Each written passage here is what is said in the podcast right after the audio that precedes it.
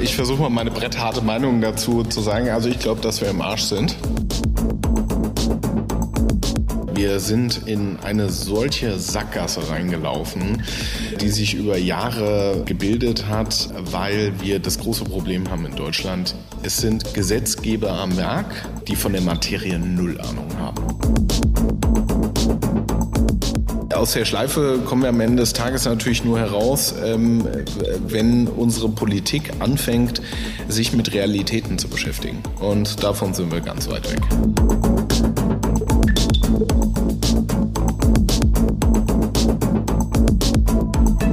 Ist der Immobilieros-Podcast von Immocom.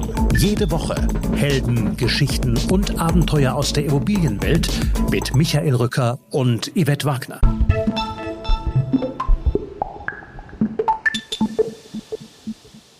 In Deutschland herrscht eine Denkblockade.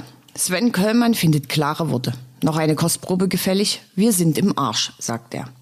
Von seinem Vater hat er gelernt, was einen Unternehmer ausmacht und setzt das mit Fibona und der Leger Hotelgruppe fort. Die Unternehmenshistorie begann in den 60er Jahren mit einer Tankstelle und einem Bagger, führte zu einer Sprengung, zu Brüchen in der Historie und auch im Produktportfolio. Deshalb gehören auch heute noch Nahrungsergänzungsmittel und das Hofgut Mappen dazu. Mich interessierte allerdings das Kerngeschäft mehr. Und wie schon am Anfang erwähnt, Sven Köllmann wird deutlich. Es geht um die vorsichtige Expansion der Hotelgruppe und um Standorte mit Ego-Kriterien und die Langeweile damit. Um die Überlegenheit eines Mittelständlers gegenüber einem Konzern, um die schönen Töchter anderer Mütter, um Omas, die ihre Ölheizung aus dem Fenster werfen und halbseitene Denkfabriken. Sven Köllmann diagnostiziert einen schwachen Lobbyismus für die Immobilienbranche. Die Autoindustrie zeige dagegen sehr gut, wie das gehen kann einmal husten Reiche da. Viel Diskussion darf auch beim Berliner Immobilienkongress zu all diesen Themen erwartet werden. Immer noch ist die Hauptstadt eine Blaupause für die Probleme der Branche. Mehr als 60 Speaker in neun Panels. Vorbeikommen lohnt sich am 25. Mai. Infos dazu gibt es auf immocom.com. Und jetzt viel Spaß mit Sven Köllmann.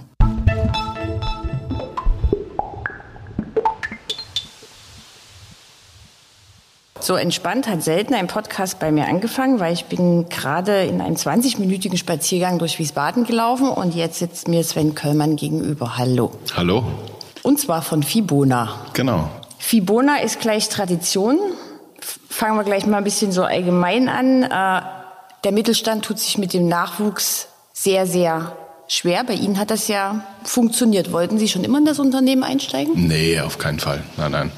Äh, das ist eigentlich, äh, wie das wahrscheinlich in, in vielen Familienunternehmen ist, äh, wo das dann so dann erfolgreich sich ähm, irgendwie auch umsetzt, ist, dass am Ende des Tages, ähm, ich glaube, jeder junge Mensch da so ein bisschen seinen eigenen Weg gehen muss. Ähm, ich glaube, es ist auch ganz gut, ja, gegen die Obrigkeit zu opponieren. Ähm, und ich glaube, dann hängt es am Ende davon ab, ob den Menschen das fachlich interessiert und das ist eigentlich durch Zufall gekommen bei mir, eigentlich durch ein Praktikum im, im Ausland, was ich gemacht habe.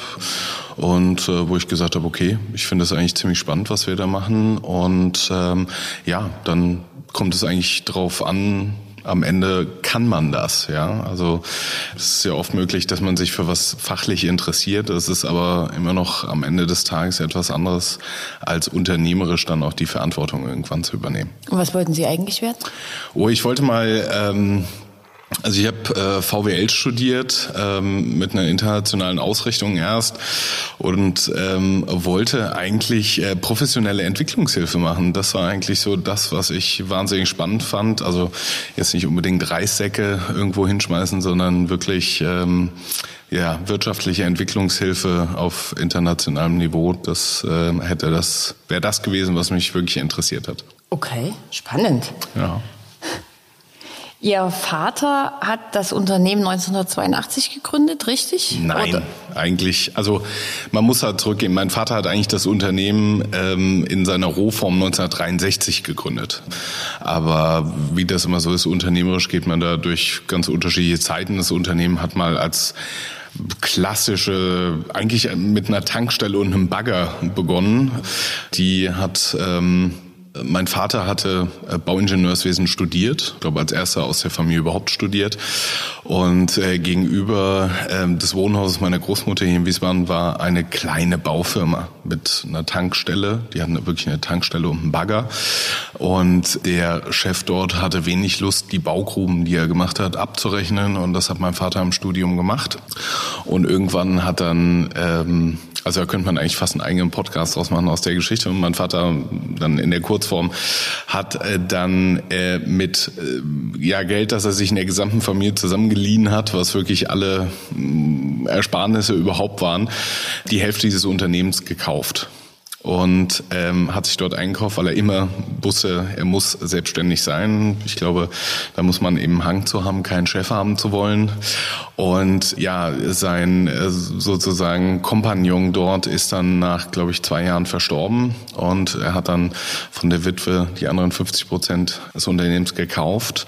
Ja, und hat dann eigentlich klassisch ähm, ja Tätigkeiten im General- oder eigentlich sogar im Tiefbaubereich. Mein Vater ist eigentlich Tiefbauer gewesen ja, und hat so das Unternehmen ganz Stückchen für Stückchen. Es gab dann einen ganz großen Auftrag, den mein Vater mit 24 reingeholt hat. Das war die Sprengung des Kaufhaus Horten in Pforzheim.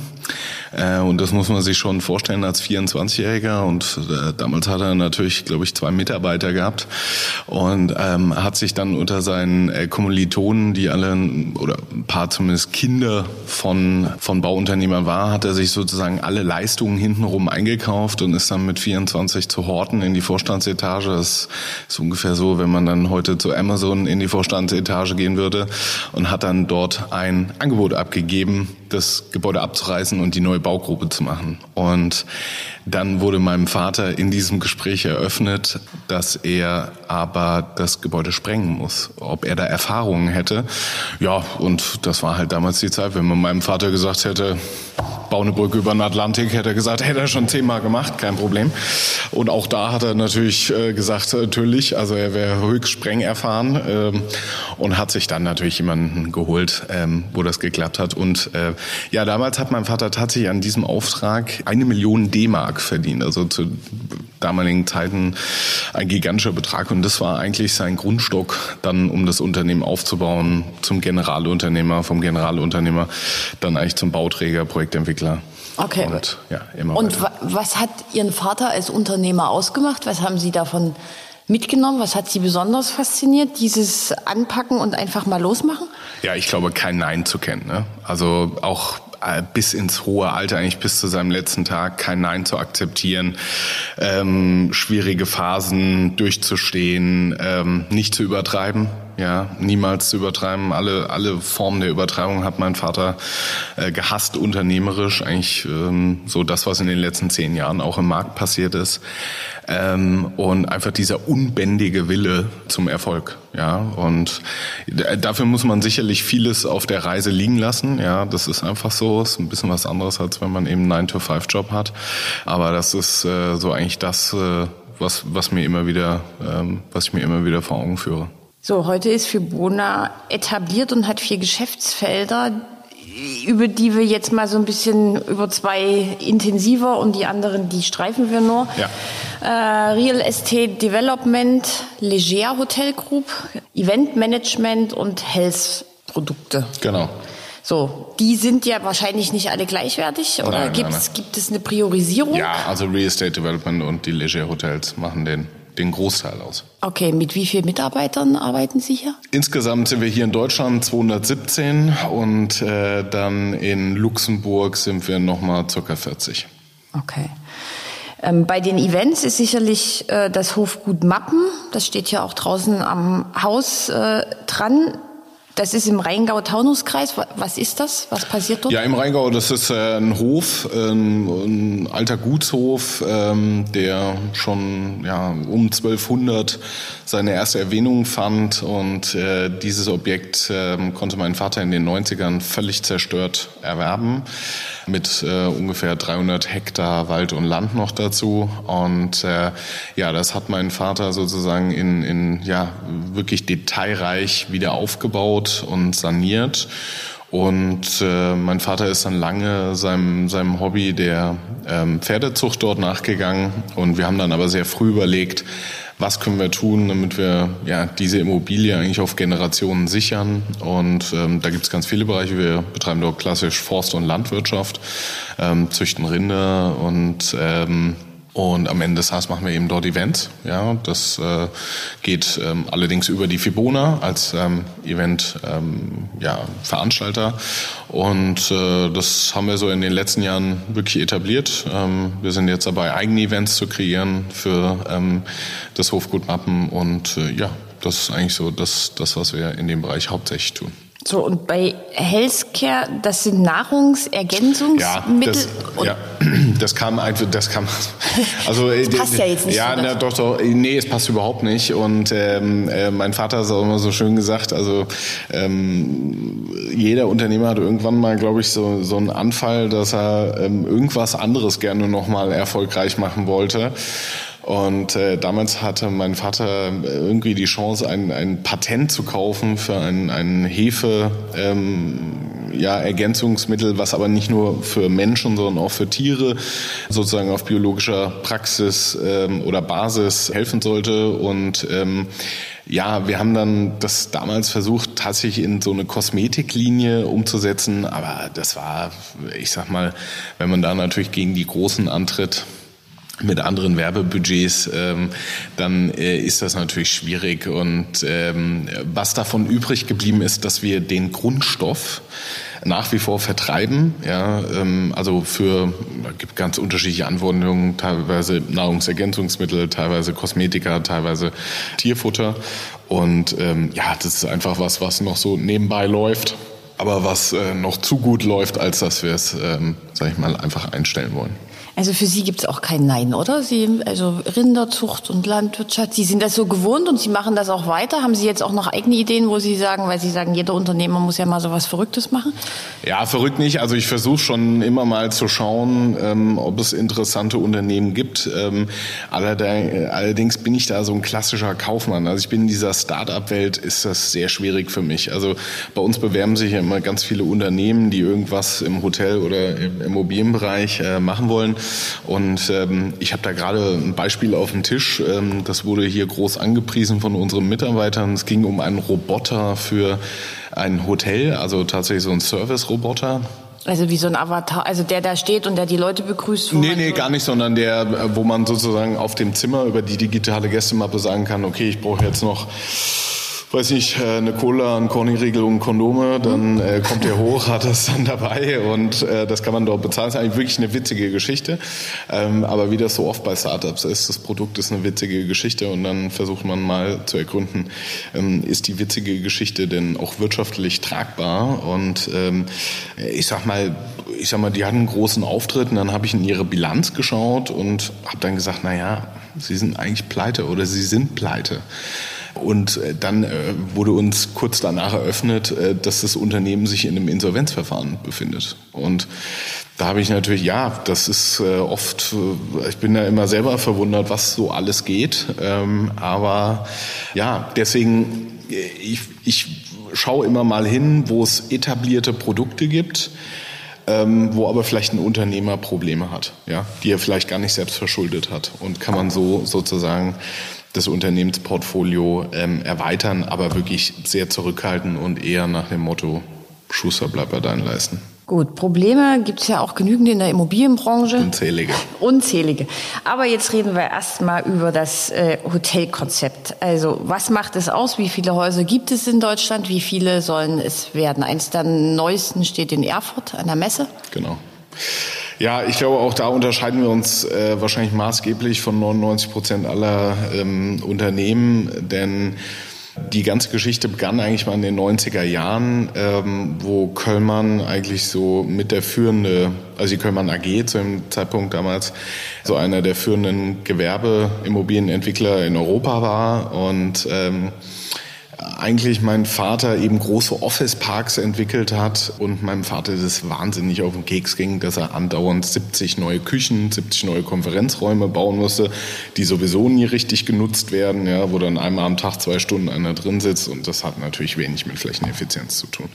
So, und dann kam mein Vater eigentlich relativ einfach auf die Idee und hat gesagt, Mann, wir müssten doch eigentlich mal sowas entwickeln wie so ein Business-Hotel und anstatt, dass wir da 50 Konferenzräume bauen, bauen wir ein Konferenzhotel, also ein Business-Hotel in diese Entwicklung mit rein und alle Mieter können darauf sozusagen zugreifen als Service. Ähm, und so ist dann Inside entstanden, ähm, unsere erste Hotelmarke.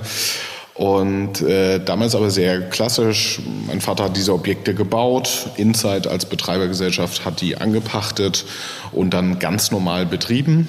Und die Objekte wurden dann aber auch ganz klassisch als Entwicklung verkauft. Also am Ende des Tages waren wir dort Pächter. Ja, und dann äh, gab es eben diese Vorstellung in den 90ern, dass sozusagen die, die Pachtverträge, die ja indexiert waren, dachte man, okay, Deutschland schließt jetzt sozusagen auf mit den Hoteldurchschnittsraten zu England oder Spanien, wo man das schon so ein bisschen kannte. Und äh, das ist nie passiert. Ja, also nie in der Form, wie man das glaubte und schon gar nicht mit den damaligen ähm, Indexierungssätzen in den Pachtverträgen so dass man eigentlich ziemlich entspannt jedes Jahr gesehen hat, dass man immer weniger verdient. Und ähm, das war Ihrem Vater nicht recht, nehme Das war meinem Vater überhaupt nicht recht. Und mein Vater hat dann gesagt, oh, 2006, da ist ja eine WM, da wird es bestimmt krachen und da werden die Hotels voll sein, das wird bestimmt ein gutes Jahr und dann verkaufen wir das Unternehmen. So und ähm, das hat er dann auch so gemacht. Das haben wir dann an Solmelia, ein weltweit agierender spanischer Hotelkonzern, verkauft. Und ähm, ja, das Geld haben wir eigentlich genommen und haben gesagt, wir werden das jetzt ein bisschen anders machen, sondern wir werden versuchen, nahezu jedes Hotel, was wir betreiben, auch zu bauen und zu behalten, ja, um einfach diese langfristige Substanz zu haben und nicht in solche Abhängigkeiten zu geraten, ja, wie das vielen gegangen ist. Deswegen wachsen wir verhältnismäßig langsam. Wir haben jetzt acht Hotels, ähm, circa 1000 Zimmer, aber eben größtenteils in unserem Eigentum und ähm, das war natürlich, also keiner wusste das natürlich damals, aber das war natürlich in Sachen Corona, ähm, war das natürlich die absolute Rettung. Ja, also nicht nur die Rettung, es hat eigentlich dazu geführt, dass wir ja, eigentlich in keinem Jahr Verluste geschrieben haben. Ja, also wir konnten das so managen mit unseren Partnern, mit den Banken und allem drum und dran, dass wir das Unternehmen da Gott sei Dank heile durchführen konnten. Aber das war schon gefährlich. Wo sind die acht Hotels, also neben Erfurt? Mhm. Also wir haben äh, in Leipzig eins, in Erfurt eins, wie Sie gesagt haben. Wir haben zwei in Bielefeld, zwei in Tuttlingen, ähm, eins in äh, Wiesbaden äh, und eins in Luxemburg. Und was müssen die Standorte haben? Soll es noch wachsen? Ja, also äh, wie gesagt, Sie sehen ja schon so ein bisschen an den Standorten, dass das vielleicht ein bisschen aus der Reihe fällt oft, ähm, weil wir Gott sei Dank als Mittelständler uns Standorte ähm, ja ohne so Ego-Kriterien anschauen können. Ja, also wie das eben Wissen Sie, wenn, wenn, ich sag's mal jetzt als dummes Beispiel, wenn Marriott ähm, irgendwo einen Standort jetzt in Tuttlingen aufmachen würde und dann würde der Vice President äh, Joe in den USA hören, Tuttlingen, dann sagt er, what the fuck, was ist das? Äh, brauchen wir nicht, ja. Wir wollen Frankfurt, Hamburg und etc. Und das ist natürlich aus Hotelgesichtspunkten total langweilig, ja. Also die Grundstücke sind sauteuer, die Raten sind nicht unbedingt viel höher. Ähm, das, es wird eigentlich immer nur das Risiko größer. Und da haben wir gesagt, davon wollen wir weg, sondern wir wollen auf diese B- und C-Städte ähm, gucken. Und ähm, ja, da schauen wir uns konstant um. Erfurt war eben das letzte, äh, was wir da gemacht haben, was wir letztes Jahr fertiggestellt haben. Ähm, und ja, jetzt gucken wir ganz in Ruhe, ähm, wo wir eventuell in Zukunft zuschlagen können. Äh, und in um Tuttlingen sind Sie ja dann wahrscheinlich auch der Platzhirsch, oder? In Tuttlingen bin ich der Platzhirsch, das würde ich sagen, ja. das würde ich sagen. Aber es ist so ein gutes Beispiel. Tuttlingen ein paar werden es kennen, ein paar kennen es nicht. Ähm, das ist halt eigentlich ein Kaff im Schwarzwald, ja, ähm, mit so 30.000, 35.000 Einwohnern, ähm, beherbergt aber eben einen Großteil der deutschen Medizinindustrie. Also die, die Weltunternehmen in diesem Bereich ähm, sitzen halt dort oder zumindest in der Umgebung. Mercedes-Benz mit ihrem Nutzfahrzeugentwicklungszentrum, viele Maschinenbauer etc. Und ja, die haben natürlich immer großen Bedarf gehabt, immer das Problem, dass sich keiner getraut hat. Und ähm, ja, heute haben wir zwei Hotels. Ne? Sie waren neulich zu Gast bei uns in einer Diskussionsrunde und da gibt es so ein paar sehr deutliche Zitate von Ihnen. Eins davon lautet, äh, wir haben die Klientel zu Geiz ist geil erzogen. Es gibt kaum ein Land, das seinen Hotelmarkt so schlecht gemacht hat. Also, was ja. Was heißt das denn? Ja, äh, wie wäre denn die gut erzogene Klientel? Äh, ja, also die, die, die gut erzogene Klientel ist ähm, bereit für Qualität Geld zu bezahlen. Und ähm, das, ähm, ich vergleiche das immer so ein bisschen mit Aldi. Ähm, wissen Sie, Aldi hat es äh, ja geschafft, eigentlich ein, ja, äh, ein Geschäft, was äh, ich sag mal, auf den ersten Blick mit Lebensmitteln zu tun hat, ähm, eigentlich ähm, so weit zu verschlanken, dass heute eigentlich Aldi hauptsächlich ihr Geld mit der Treasury, also die nehmen halt jedes, jeden Tag 800 Millionen, eine Milliarde ein in Cash, ähm, können dann durch ihre Marktmacht eben das Geld anlegen und verdienen eigentlich so ihr Geld. So, also äh, sie haben eigentlich den Kunden aber vornehmlich gezeigt, pass auf, wir können dir eben eine Banane für 5 Cent anbieten und Edeka kann das eben nur für, was weiß ich, 25 Cent. Und wir haben es ähm, nicht geschafft, in Deutschland über lange Jahre eben unsere Raten, unsere Durchschnittsraten, die eigentlich de der Kern des Ganzen sind, ähm, zu entwickeln. Jetzt war das lange okay, weil wir keine wirkliche Inflation hatten. Ja, auch die Lohnsteigerungen waren immer moderat. Und ähm, dann ähm, kommt man natürlich noch nicht so in Probleme, aber über die lange Zeit gesehen, also auch die 90er Jahre mitgesehen, ähm, haben wir da einen relativ schlechten Job gemacht. Also Sie sehen es als Beispiel, nehmen Sie Berlin als Beispiel, als europäische Metropole. Ja, da können Sie in super Hotels für einen kleinen Taler schlafen. Können Sie das in London? Nein unmöglich. Ja, da können Sie zwei Stunden aus London rausfahren. Und, ähm, und das ist nicht nur in London so, das ist am Ende des Tages in Liverpool, in Manchester auch so. Ja, ähm, da herrscht einfach da irgendwie ein anderer Ansatz. Und ja, dann gibt es natürlich große Marktplayer hier in Deutschland, B&B Hotels also Motel One, wer es auch immer ist, die, die natürlich in diese Nische da reingesprungen sind. Aber man muss halt auch mal ehrlich sein, Motel One macht das natürlich wahnsinnig erfolgreich. Bei B&B Hotels auch da lohnt man einen Blick in die Bilanz. Ne? Also wenn die ihren äh, Shareholder äh, Goldman Sachs nicht hätten, dann würde die Welt ja ganz anders aussehen. Ja? Und äh, das ist eben so ein, so ein Thema, wo wir natürlich immer gegen kämpfen. Und ähm, jetzt gab es ja auch noch eine Pandemie. Die Ausgangsvoraussetzungen sind jetzt viel, viel schwieriger. Aber vor der Pandemie und vor den Problemen, die wir jetzt haben, ähm, war ja jedes Jahr, also Hotel, das ging alles nach oben. Das trifft jetzt für fast alle Assetklassen zu. Schauen Sie mal zwei Jahre voraus, ohne Pandemie. Ja, gut, also ich kann, wissen Sie, auch das ist ähnlich wie mein Vater hasse ich Übertreibungen und ich hatte Gott sei Dank Banken an meiner Seite. Ähm, ich kann mich erinnern, als die Pandemie kam, als das dann ein halbes Jahr lief, keiner wusste, wie das weitergeht. Da wurde ja schon alles kolportiert, das Ende aller Hotels und bla bla bla und was, was auch immer da kam. Und wir haben eigentlich immer gesagt, das ist Nonsens. Ja, das ist natürlich eine, eine wahnsinnig kritische Phase. Ja, aber äh, der Mensch ist ein Gewohnheitstier. Also so viel wir uns oft wünschen, dass das in vielen Bereichen sich verändert und modernisiert etc. Es gibt eben so bestimmte Sachen, die kann man halt nicht von zu Hause machen. Ja, und das äh, Gott sei Dank haben wir auch natürlich in dem Kontext viel dafür getan, dass wir unsere Mitarbeiter behalten. Ja, wir haben ja alles dafür getan, dass wir keinen entlassen müssen etc., ähm, weil wir wussten, das, das wird bestimmt kein Thema, dass sich das langsam aufbaut über ein Jahr danach, sondern es wird Boom machen. Ja, so wie groß dann das Boom am Ende war, das wussten wir selber nicht, ähm, dass das dann wirklich eigentlich innerhalb von zwei drei Monaten dann so extrem anzieht. Aber da sieht man halt auch, was der Nachholbedarf ähm, war in dem Bereich mhm. und ja, das ist eigentlich so im Großen und Ganzen das, äh, wie wir da, wie wir da agiert haben. Wenn man jetzt aber zum, Sie haben vorhin Berlin gesagt, durch Berlin läuft, ich bin ja immer ein bisschen verwirrt dann. Es gibt ja so unfassbar viele Brands und es ist so ganz, ganz schwierig, da überhaupt durchzusteigen. Also wer bietet mir denn was, warum? Ja. Und die Preise sind jetzt nicht so weit auseinander. Absolut. Nee, nee, Sie haben da völlig recht. Also es wird immer ganz oft gefragt, also wenn das Marketing hier zusammensetzt, dann reden die immer von USP, ne? Unique Selling Position.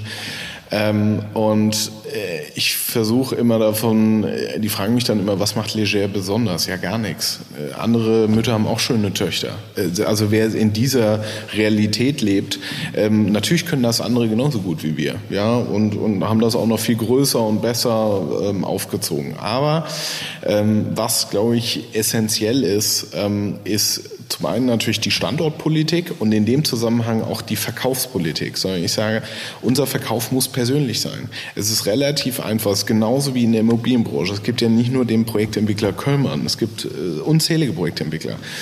Und was ist unsere Hauptaufgabe? Wir müssen die Probleme unserer Kunden lösen. So. Mehr müssen wir nicht tun. Und das müssen wir besser können als andere. So. Und ich glaube, das können wir besser als andere. Das können wir vor allen Dingen besser als Konzerne. Ja.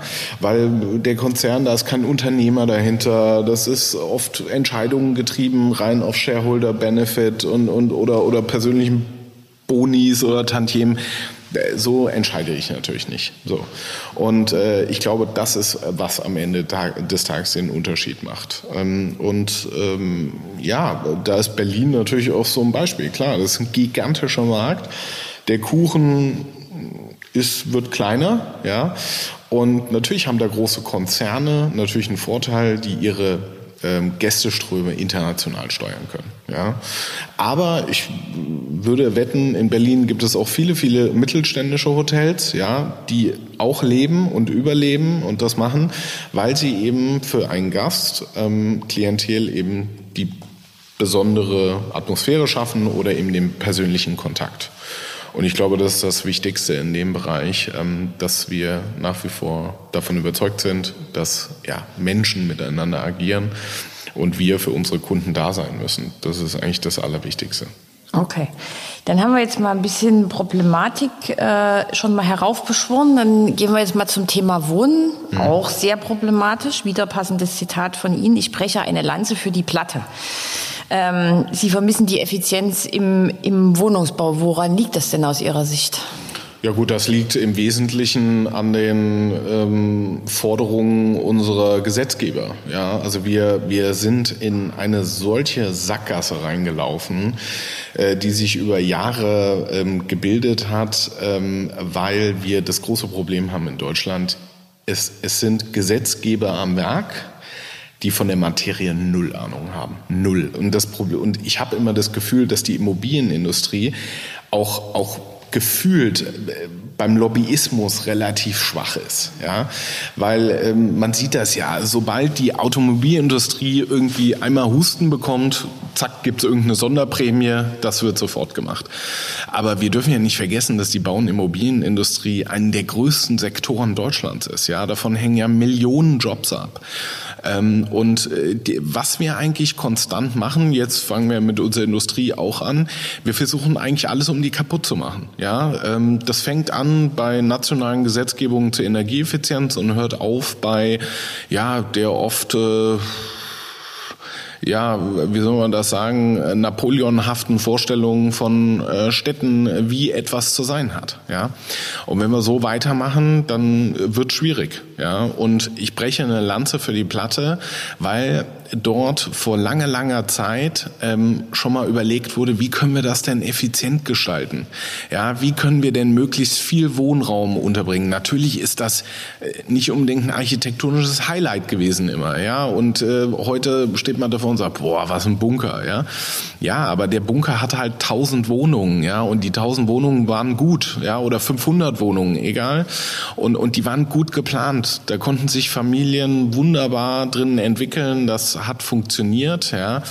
Ja, und heute diskutieren wir dann über ein Geschoss, ja. Da wird dann ein Riesenthema draus gemacht und 16 Architektenbeiräte und, und was, was auch immer, um dann über sowas zu diskutieren. Und ähm, das wird nicht funktionieren. Und vor allen Dingen nicht im sozialen Wohnungsbau. Also im sozialen Wohnungsbau, ja, auch da haben wir eine Förderkultur, ähm, die einfach so an den Realitäten vorbeigeht. Ähm, Und, und das kann eben auch kein Projektentwickler leisten. Ja, ähm, also ganz gute Beispiele sind ja jetzt aus München, glaube ich. Da sollte ja im Olympiazentrum sollten ja 800 Wohnungen, ich glaube 800 Wohnungen gebaut werden. Und da hat, glaube ich, am Ende der Projektentwickler gesagt, ja, Leute, also wenn wir hier 50 Prozent Sozialwohnungen zu 6,80 Euro, ja, dann müssen die anderen 26 Euro Miete zahlen. Wie soll das funktionieren? Das funktioniert nicht. Und, und ähm, ja, dann kam natürlich dazu, ähm, dass natürlich dann diese KfW-Förderungen auch ähm, weggebrochen sind, wo man auch in der Nacht- und Nebelaktion das entschieden hat, ja, ohne überhaupt mal jemanden aus der Industrie zu konsultieren. Ist das eine gute Idee? Wie seht ihr das? Ähm, und das zeigt mir einfach, dass das in der Politik, ähm, ich sag mal, für unsere Branche nahezu keine, keine rationale ähm, Gedankengrundlage herrscht. Jetzt haben wir ja aber also das ist, glaube ich, der eine Punkt. Der andere Punkt ist die Partizipation. Also, also Wohnen, Bauen ist ja so ein gesellschaftliches Thema geworden, ist ja. sehr aus dem Schatten rausgetreten. Und wir haben auch noch ähm, die unfassbar vielen Ansprüche. Wir brauchen ordentliche Mobilität und es muss hier nachhaltig und dort soll noch ein bisschen mit Modulbau und da jenes. Schaffen wir das aus Ihrer Sicht? Also wo, wo fährt denn das Autoimmobilienbranche. Ja. ja, also ich, ich, ich, ich versuche mal meine brettharte Meinung dazu zu sagen. Also ich glaube, dass wir im Arsch sind. Ähm, ich äh, sage das auch ganz bewusst und ich erkläre auch warum. Ähm, also zum einen ist es so, dass wir und, und ich nehme mal das Beispiel Wiesbaden. Wir sind heute durch Wiesbaden gelaufen, wahnsinnig viele schöne alte Gebäude, also große. Unfassbar schön. Ja, ja. wahnsinnige Substanz aus der Jahrhundertwende. So. Jetzt frage ich Sie mal, wie wollen Sie das Ding energetisch sanieren? Ja, das geht nicht. Äh, klar geht das, technisch ist immer alles möglich, aber zu welchem Preis? Und äh, ich muss Ihnen sagen, es war, wenn ich da mal so äh, reinschneiden darf, ich war letztes Jahr in Finnland in Helsinki und habe mich da mit ein paar wirklich schlauen Leuten unterhalten, äh, die ich in einem Café kennengelernt habe. Ich war da eigentlich äh, zu reiner Belustigung. Und ähm, dann haben die gesagt, ach, wissen Sie, bei uns ist genau das andere Problem. Wir haben uns eigentlich 40 Jahre oder 60 Jahre darüber Gedanken gemacht, wie wir die Buden möglichst richtig gedämmt bekommen, weil hier ja immer so kalt ist. Und jetzt ändert sich das Klima und wir haben warme Sommer und jetzt sind die Buden so heiß. So. Ähm, und das war so, so der Ansatz des Gespräches. Okay, und dann habe ich gesagt, gut, wie sieht das Finnland? Und äh, manchmal muss man ja auch mal woanders hinschauen, damit man mal sieht, wie auch so das Mindset äh, von so einer Bevölkerung ist. Natürlich kleine Bevölkerung, fünfeinhalb Millionen Einwohner. Aber dort war eben der Ansatz, wie können wir den Klimawandel bekämpfen, das CO2-Problem lösen? Nein, nicht indem wir jetzt anfangen, uns vorzustellen, dass jetzt jede Oma hier ihre Ölheizung aus dem Fenster schmeißen muss, sondern wie können wir denn die Energieversorgung nachhaltig machen? So, da kommt das natürlich das ganze Thema Nuklear und was weiß ich. Ähm, das heißt, wie können wir denn die Energieproduktion nachhaltig gestalten? So, und äh, deren Ansatz war eben Atomkraftwerke bauen. Sie haben eröffnen, glaube ich, dieses Jahr das modernste Endlager in Europa, komplett ähm, automatisiert und ähm, das fand ich eigentlich beeindruckend. So. Und das Problem ist, das werden Sie wahrscheinlich woanders in anderen Podcasts oder mit anderen Leuten, die Sie, mit denen Sie sprechen, äh, sehen, wenn Sie die mal wirklich fragen, wie soll das denn funktionieren? Wie soll man bauen, wie soll das gehen? Da kann Ihnen keiner eine Antwort geben. Niemand kann Ihnen eine Antwort geben. Weil das nämlich Nonsens ist. In der, in, in Aber wie kommen wir denn aus der Schleife raus? Ja, gut, in, aus der Schleife kommen wir am Ende des Tages natürlich nur heraus, ähm, wenn unsere Politik anfängt, sich mit Realitäten zu beschäftigen. Und davon sind wir ganz weit weg. Also ich meine, das beste Beispiel ist jetzt dieses Thema Heizung. Ja, also das ist so weit weg von der Realität. Ähm, und ja, man sieht das ja jetzt überall. Das ist dann auf der Basis von irgendwelchen halbseidenen äh, Denkfabriken, äh, ja, wo dann äh, der Geschäftsführer verheiratet ist mit dem Staatssekretär und, und andersrum. Äh, und da fasst man sich natürlich als Unternehmer fasst man sich da täglich an den Kopf. Ja. Das, also um es zu sagen, ist es sehr schwierig, da rauszukommen, ähm, weil da in Deutschland eine absolute Denkblockade herrscht. Und ähm, man kann es eben auch nicht vergleichen mit Automobilen. Ja, das ist eben was anderes. Ja, ein Automobil, das ist eben eine Einzelinvestition, ja, ähm, wo man viel schneller reagieren kann ähm, und, und Klar, natürlich können wir keine alte S-Klasse 500 äh, umbauen auf ein Elektroauto. Aber die Zyklen, in denen ich mir ein neues Auto kaufe, ist natürlich viel kürzer als in denen ich mir eine Immobilie kaufe. Die meisten Menschen kaufen in ihrem Leben eine einzige Immobilie. Ja, das, aber die Entwicklung wird ja jetzt noch eher negativer, weil durch die Umgebungsvariablen ja sehr viele Projektentwickler einfach nicht mehr weiterbauen. Ja, sehen Sie ja. Also der Markt ist eigentlich, das ist eigentlich eine klassische Starre. Also äh, und, und es gibt eben viele Projektentwickler, die sehr gut arbeiten und sehr gut gewirtschaftet haben und die jetzt einfach sagen, warten wir es mal ab. Und äh, ich habe mit ein paar gesprochen, ähm, die durchaus ähm, sagen und die Meinung mit mir teilen, wir warten jetzt mal ab bis zur nächsten Regierung. Ganz einfach. Weil sie sagen, das, was da im Moment verlautet wird, das ist so weit weg von der Realität. Und wie gesagt, um das zu lösen, wir müssten natürlich eben viel schneller Bauland ausweisen, müssen viel effizientere Förderstrukturen im sozialen Wohnungsbau haben. Ähm, es muss ja den Projektentwicklern die Möglichkeit gegeben werden, damit Geld zu verdienen. Das funktioniert. Also einen der schönsten Sätze, unternehmischen Sätze, die ich von meinem Vater je gehört habe, ist, Gewinne sind sozialer als Verluste. Ja, und, und ähm, das ähm, ist das Problem. Und, und ähm, wenn der Staat den Projektentwicklern und den Marktakteuren diese Chancen nicht geben will, dann müssen sie eben den Begriff derer Ämter, die sie geschaffen haben, nämlich Bauämter, dann auch selber ähm, an den Tag legen und müssen halt selber bauen. So und das können sie eben nicht, weil sie dann sagen, ja, wir kriegen keine Leute, weil wir nicht marktattraktiv sind etc. Ja, aber das ist dann auch nicht unser Problem. So, jetzt haben wir also Verwaltung, Politik. Sie haben aber auch gesagt, wenn wir solche Krisen nicht überleben, dann haben wir als Unternehmer was falsch gemacht. In den letzten Jahren hatte man das Gefühl, dass jeder Metzger Bauträger sein kann. Ja. Nicht nur Metzger. Sie haben das aber damals haben ja. Sie. Ja. Nein, nein, das ist, äh, aber das ist, ähm, es war klassisch eine Phase, in der alles ging. Es wurde ja alles gekauft, egal. Also es gab ja überhaupt kein Ende mehr. Ähm, ich glaube, ich selber habe in teilweise Wohnungsbauprojekten im ETW-Vertrieb, glaube ich, wöchentlich Preise angepasst. Ja, ähm, und ähm, das sind natürlich, und, und das musste ich selber lernen, wenn sie natürlich da so drin sind, dann sagen sie natürlich, das ist natürlich der Knaller. Ja, also das, äh, das, wann erlebt man das mal? Ja, und damals, als mein Vater noch gelebt hat, der hat immer gesagt, oh, das geht nicht gut. Ja, äh, weil er nämlich genau diese Übertreibungen kannte aus den 90er Jahren, wo das ja schon mal ähnlich passiert ist, dann in einer gigantischen Gewerbeimmobilienkrise geendet ist. Und ähm, dann ganz gefährlich wird's dann, wenn man dann auf einmal mit Leuten spricht, ja, wo nach Motto, Sie sind jetzt Projektentwickler, was haben Sie denn noch vor einem Jahr getan? Ja, da war ich noch Friseur. So.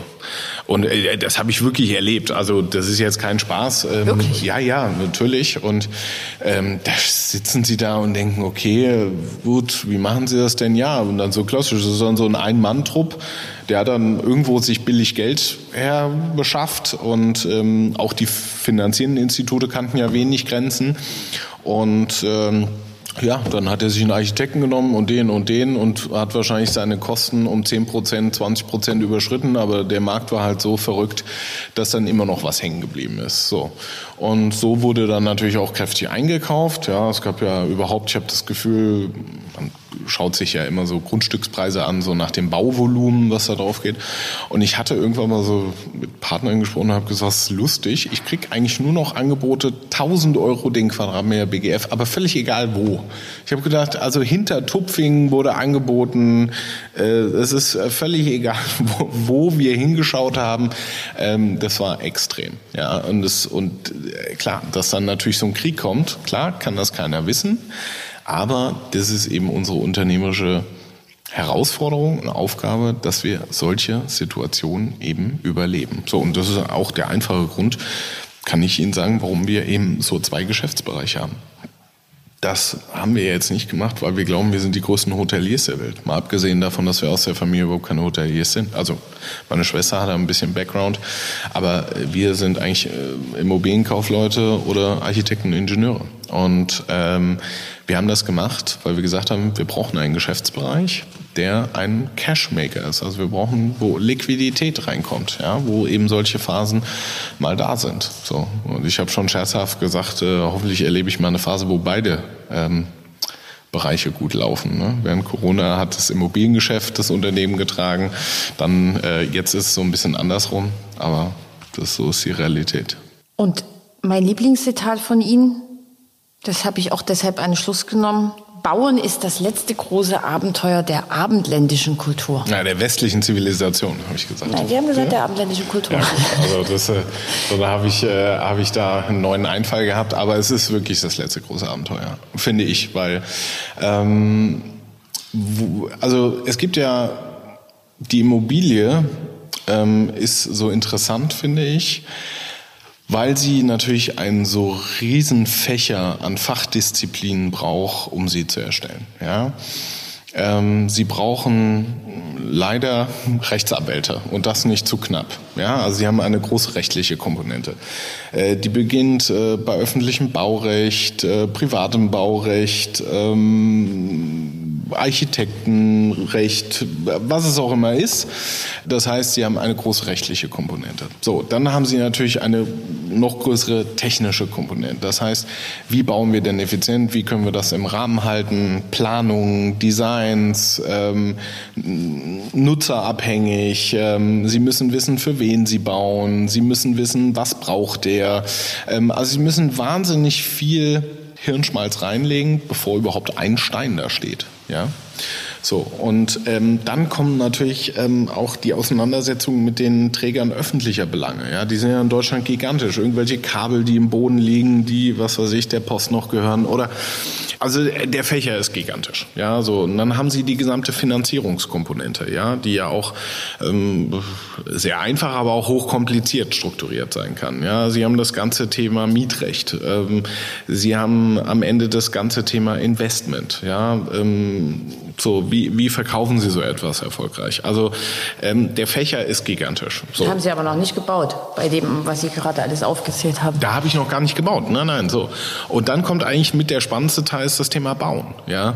Und ähm, da merkt man natürlich heute, und äh, da bin ich natürlich so ein bisschen anders erzogen, oft versuchen viele Unternehmen das dann eben über Dienstleister zu erledigen. Ja? Also die holen sich dann Bauleitungen und versuchen das dann irgendwie zu machen.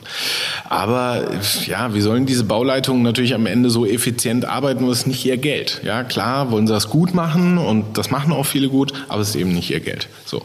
Und äh, deswegen ist das bei uns immer so, dass wir selber auf den Baustellen sind, also hier mit unserem Team ähm, dann vor Ort sind, das Qualitätsmanagement machen. So, und da müssen sie einfach wissen, wie es da läuft. Ja, sie müssen wissen, wie, also es wird immer jemand versuchen, sie irgendwie an die Haare zu kriegen, aber sie müssen auch wissen, wie das bei denen geht. So. Und das ist natürlich immer so ein Tanz ähm, auf der Rasierklinge, ähm, damit ähm, die Unternehmen noch Lust haben. Und ähm, ja, so, und deswegen ist dieser ganze Fächer, den es braucht, von der Planung oder vom Ankauf, Planung, Realisierung bis zur Fertigstellung in Betriebnahme, ist, finde ich, gigantisch. Wahrscheinlich der, also mir ist zumindest keine andere Industrie bekannt, wo, wo man so breit gefächert eben arbeiten muss. Und ähm, ja, wenn man das so erlebt und das ist eben das Schöne, man muss in diesem Job halt mit dem einfachen Handwerker und mit dem Bankvorstand sprechen können. Das müssen sie beides auf Augenhöhe können, weil sonst ähm, geht es ganz schnell in die Hose. Und äh, deswegen finde ich, dass das das so letzte richtige Abenteuer ist. Mal abgesehen von dem Klumpenrisiko. Ja, also sie haben eben Klar, wenn Sie natürlich ein Konzern sind, ist das nicht so, aber wenn Sie Mittelständler sind, dann setzen Sie eigentlich bei der Immobilie fast immer alles auf eine Karte. Also das muss funktionieren. Und deswegen müssen Sie sich das gut überlegen. Wir verkaufen eben keine zwei Millionen Handschuhe, wenn da mal einer kaputt ist, nicht so schlimm. Das geht bei uns eben nicht. Sven Köllmann, vielen, vielen Dank für das unterhaltsame Gespräch. Ähm, davon werden wir sicherlich noch ein paar Dinge diskutieren müssen in der nächsten Zeit. Und dann komme ich wieder nach Wiesbaden und laufe mal anders lang, damit ich noch die restlichen schönen Häuser sehe. Immer gerne. Vielen Herzlich Dank. willkommen. Danke.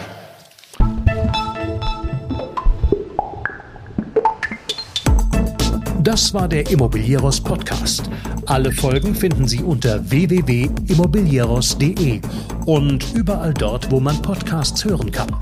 Aktuelle News aus der Immobilienbranche gibt es unter www.immocom.com.